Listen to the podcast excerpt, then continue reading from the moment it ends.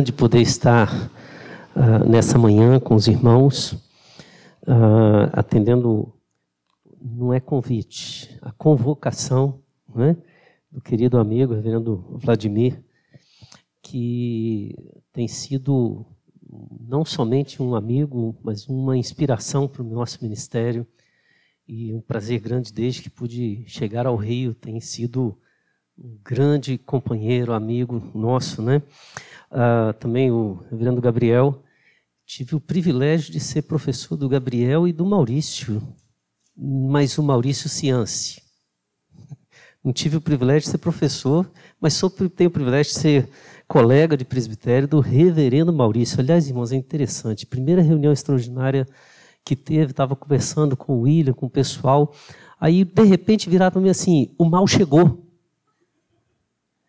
E eu falei, gente, quem é que comemora a chegada do mal? Aí quando eu descobri que é esse mal, é um mal bom demais, não é, irmãos? É o mal mais bem querido que a gente tem. E é muito bom dizer, agora eu digo, opa, o mal chegou, o mal está presente entre nós e o mal me passou a palavra agora. Uma alegria grande, Deus abençoe muito sua vida. Dei que os meus parabéns a essa amada igreja pelo seu 28º aniversário e que muitos e muitos anos. Tem horas que eu não sei se eu desejo muitos e muitos anos ou poucos, porque é até a volta de Jesus, não é? Então a gente não sabe se deseja ficar muito tempo proclamando ou que ele volte logo para a gente viver esse louvor glorioso, mas enquanto o Senhor colocar esse endereço que é o mesmo, leia uma pastoral quem não entendeu, né?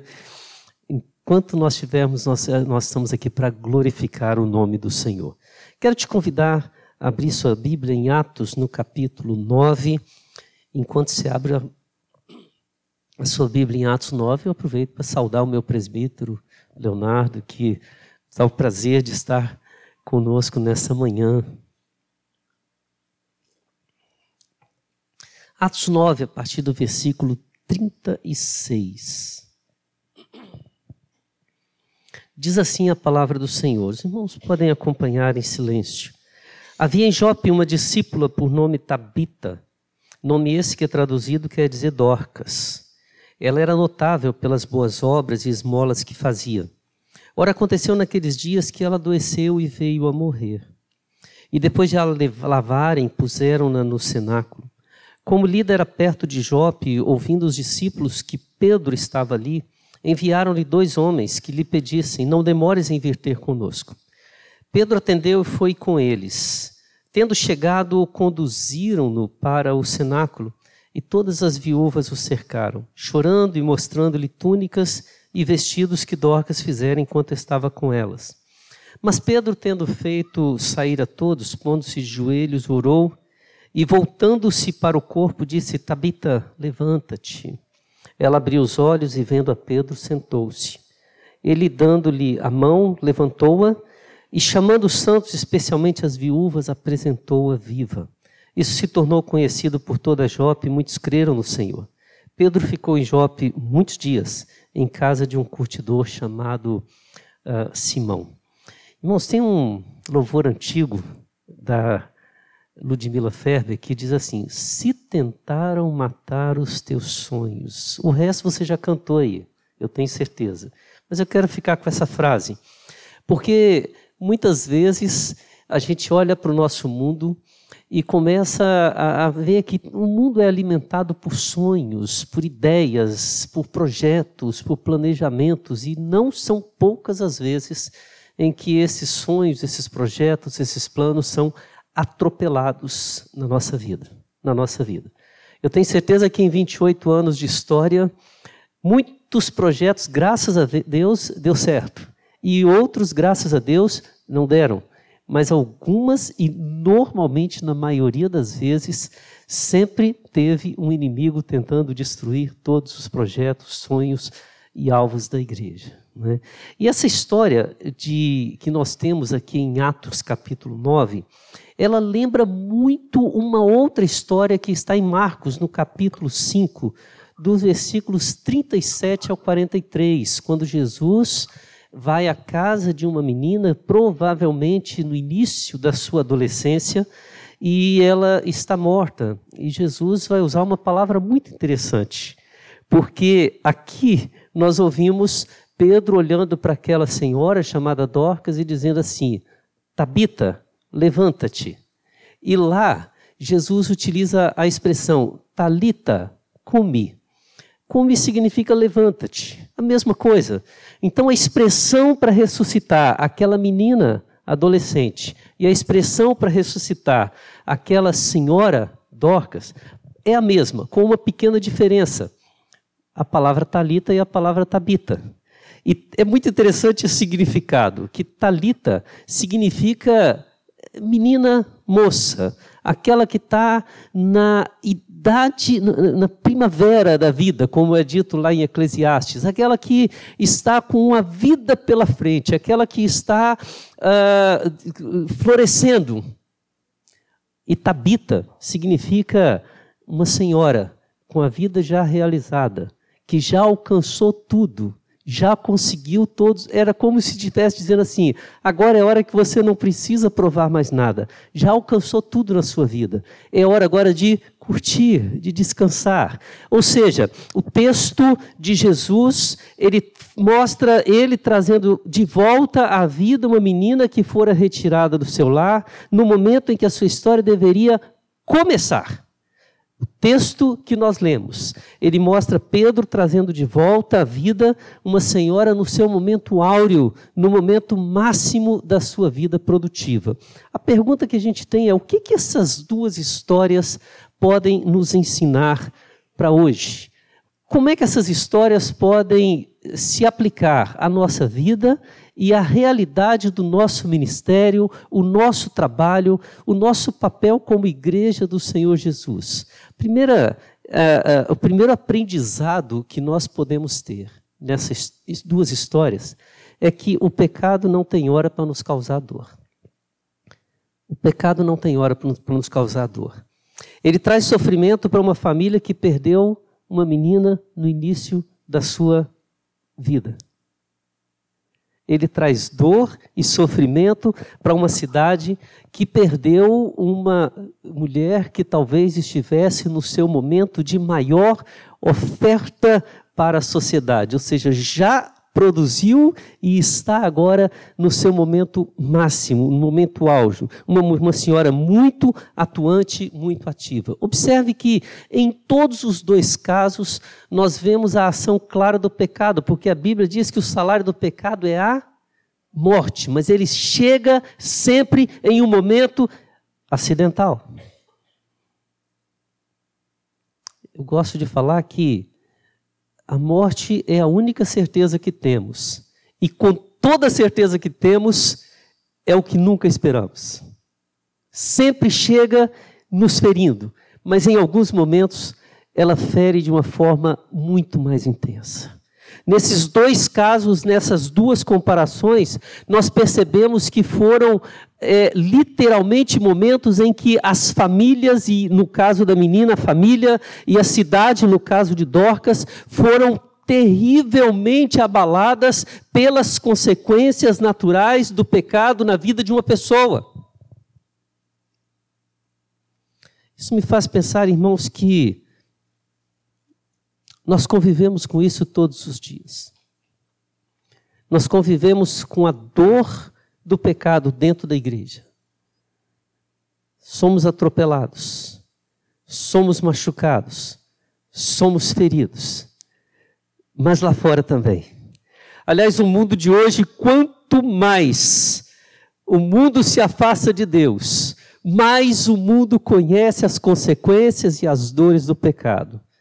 E o que nós percebemos é que muitas vezes somos enviados em ambientes em que a dor prevalece e a angústia de uma morte abrupta traz revolta e preocupação.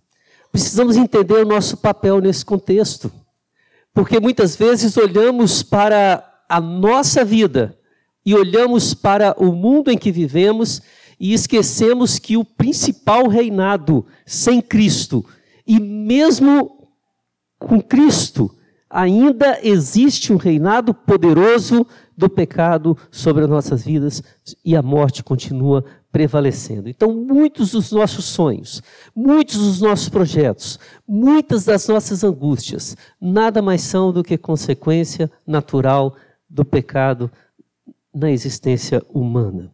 Em ambos os contextos, a dor prevalecia no ambiente. Em ambos os, ambientes havia angústia, havia dor, havia revolta, havia desespero diante de uma situação causada pelo pecado. Então, o pecado não tem hora para nos causar dor. Ele pode nos ferir no dia do aniversário, ele pode nos ferir em, em outro dia qualquer. Ah, eu nunca esqueço que meu irmão, tive um irmão que faleceu, lutou oito anos com câncer. E Deus o chamou na primeira hora do Natal. Era Natal. Era dia, a gente estava voltando de uma ceia e eu recebi a notícia. E aquela alegria intensa se tornou tristeza, se tornou dor, se tornou amargura. O pecado faz isso com a gente. Mas se eu parasse aqui, o professor Vladimir nunca mais me chamaria e o, e o Maurício falaria um relatório terrível. O pastor veio lá no aniversário da igreja para falar de mal, não do mal. Né? Mas olha que coisa interessante. Se aprendemos que o pecado não tem hora para nos causar dor, nós aprendemos nesse texto que não há dor que não possa ser curada pelo poder de Deus. Jesus chega daquela casa em que todos estão sofrendo pela morte prematura daquela menina e atrás de volta à vida, ele diz: Talita, come, levanta. E ele a apresenta viva. Ele a apresenta de novo, provavelmente corada, cheia de vida, e é muito interessante o texto que ela vai dizer que ele a apresenta, e a primeira coisa que ela diz é a coisa mais comum dos adolescentes, não é? Estou com fome. Alguns concordaram aí. Ela já chega dessa forma. E Pedro, ele pede um momento privativo com Dorcas e entra no cenáculo, está ali, ele olha para ela e fala: Senhora, levanta-te. E ela se levanta e ele volta, e o povo percebe que tudo aquilo que eles haviam apresentado é muito interessante. O texto, quando fala a, a respeito das viúvas que mostravam túnicas que mostravam os vestidos, aquelas coisas que Dorcas fazia, não significava a falta dos, das roupas, a falta da obra social, porque essas túnicas, esses vestidos representavam para aquelas viúvas algo mais ou menos assim: tem alguém aqui que se importa com você, tem alguém aqui que cuida de você. Então o choro delas não era por falta do vestido, por causa de túnicas, por causa de coisas era por causa do desamparo que elas estavam experimentando, ou a falta de talvez olhar para frente e dizer: quem vai cuidar de nós? E de repente Pedro traz ela de volta e todos se enchem de esperança, como se estivessem dizendo assim: não ficamos desamparados. Irmãos, por maior que a dor possa ser, Deus sempre tem a cura perfeita para as nossas almas. Deus tem a palavra certa. Deus tem a resposta certa. Muitas vezes nós não sabemos o que pedir. Eu amo aquele texto que fala que o Espírito intercede por nós com gemidos inexprimíveis. Eu fico pensando quantas das nossas orações o Espírito geme muito, porque é muito difícil traduzir para o Pai o que nós estamos pedindo. Às vezes a gente pede a Deus cura e o milagre está na força que a pessoa tem para enfrentar uma enfermidade. Quantos exemplos tremendos nós temos de pessoas que, na superação, fortaleceram a igreja. Fui pastor numa igreja onde uma das nossas irmãs, no oitavo dia da gravidez, descobriu que estava com leucemia. O neném nasceu, ela foi para UTI, ficou 40 dias. Os primeiros 40 dias de vida do, do seu filho, ela estava na UTI. E num determinado dia, quando eu fui visitá-la, ela estava rindo e eu fiquei feliz. O que, que aconteceu? Por que você está rindo? Ela falou assim, pastor, acabou de sair daqui uma amiga que eu não, vinha, não via há mais de 10 anos. ela passou uns 20 minutos aqui. Ela falou de todos os problemas da vida dela. Ela falou das tragédias, falou tudo de ruim. Isso é uma visita no CTI, tá? Aí quando eu vi que eu já não estava aguentando mais, falei assim, mas pelo menos você está bem, né? E ela respondeu, pastor, assim, não tão bem quanto você, mas eu estou vivendo a vida. Ela estava na UTI com CTI, com, com leucemia. E a outra não estava tão bem quanto ela. Aí eu fui obrigado a dizer, Lúcia, minha irmã, a gente não vem te visitar para trazer conforto, a gente vem te visitar para levar força, às vezes Deus nos cura de uma forma tão tremenda, a gente às vezes só está querendo algo diferente. Mas veja, nesse caso, Deus levantou a esperança, trouxe de volta o sonho daquela família de ver aquela criança, aquela adolescente crescer, se tornar alguém. E Deus alimentou a esperança daquela cidade de volta, trazendo Dorcas, mas as coisas podem ser, poderiam ser diferentes, e mesmo que fossem diferentes, a cura sempre vem pela palavra do Senhor. É por isso que Deus colocou a igreja presbiteriana do Jardim Guanabara aqui. Espalhou o seu povo pelo mundo afora. Porque todas as soluções que o mundo pode dar ao pecado levam à morte.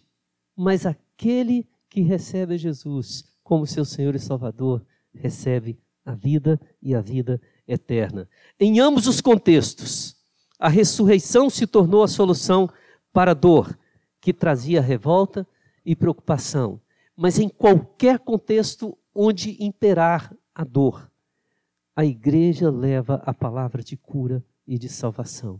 É para isso que nós estamos aqui.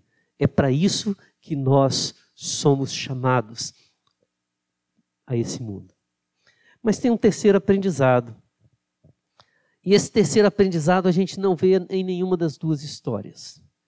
Porque se não há hora para o pecado nos causar dor, e não a dor que não seja curada pelo poder de Deus, a gente pode afirmar também que nenhum remédio temporário pode trazer a cura eterna.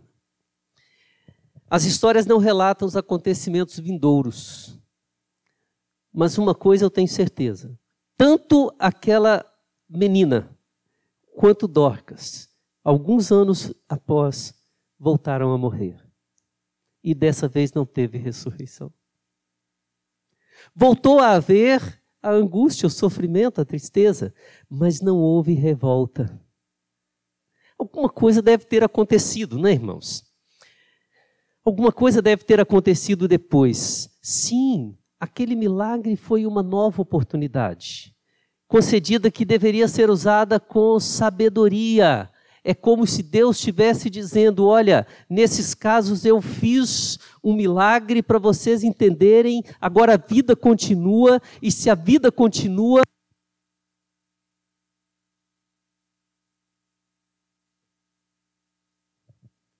Som, voltou.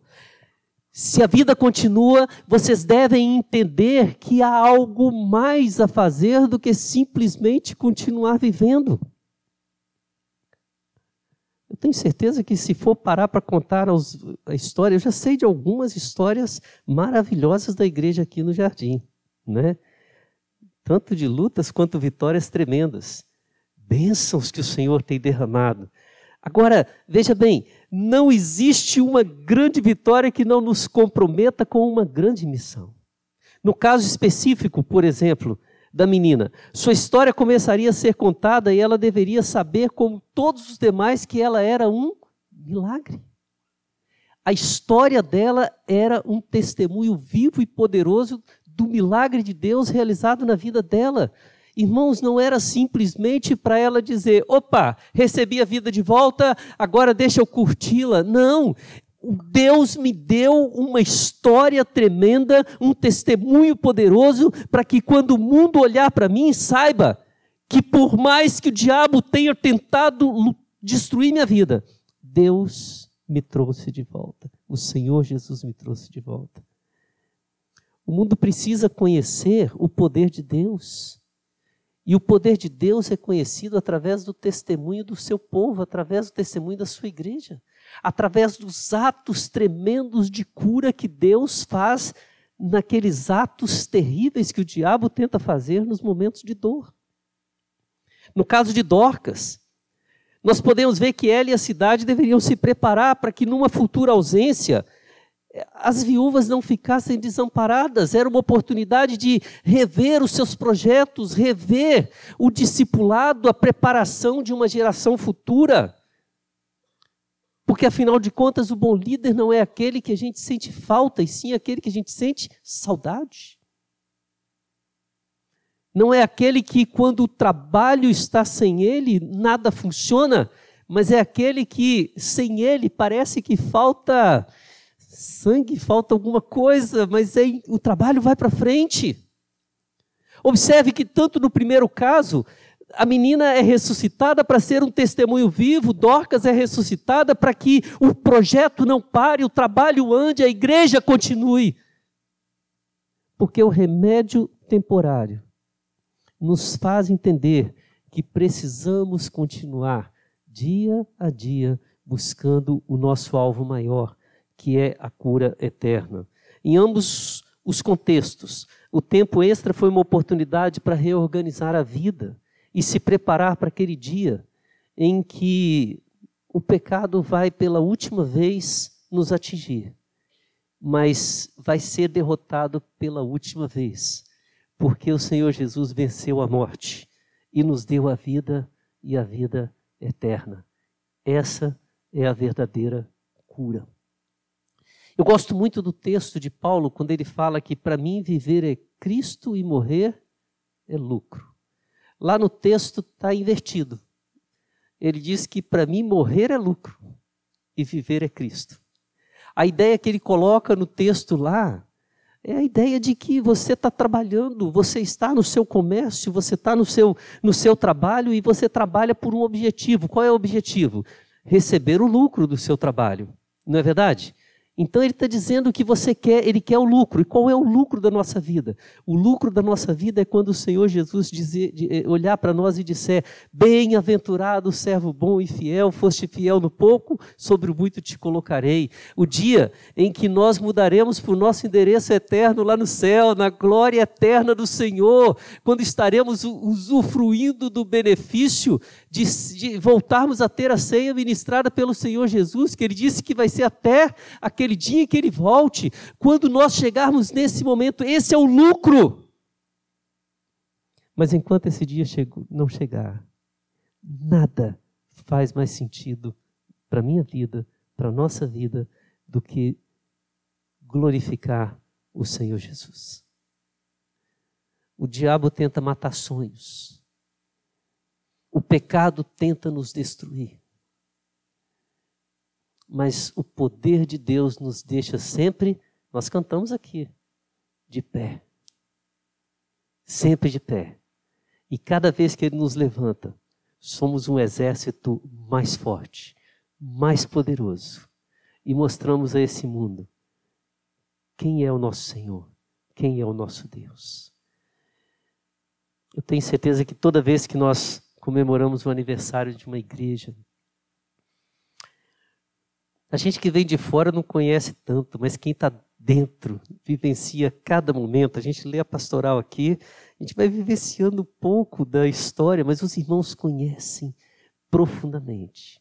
E vocês sabem que nada é mais glorioso para esse mundo do que poder dizer: o Senhor Jesus colocou essa igreja nesse local e aqui nesse local, o diabo tenta, mas o poder de Deus é muito maior.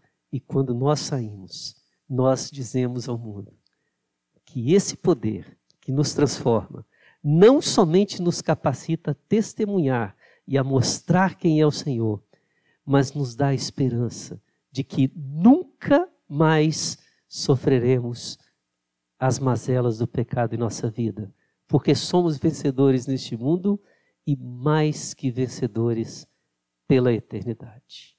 Que Deus nos abençoe, que Deus fortaleça cada vez mais essa amada igreja e que Deus faça com que muitas talita cume, tabita cume, sejam vistas para testemunhar o poder de Deus e a glória de servi-lo por toda a eternidade. Deus abençoe a todos.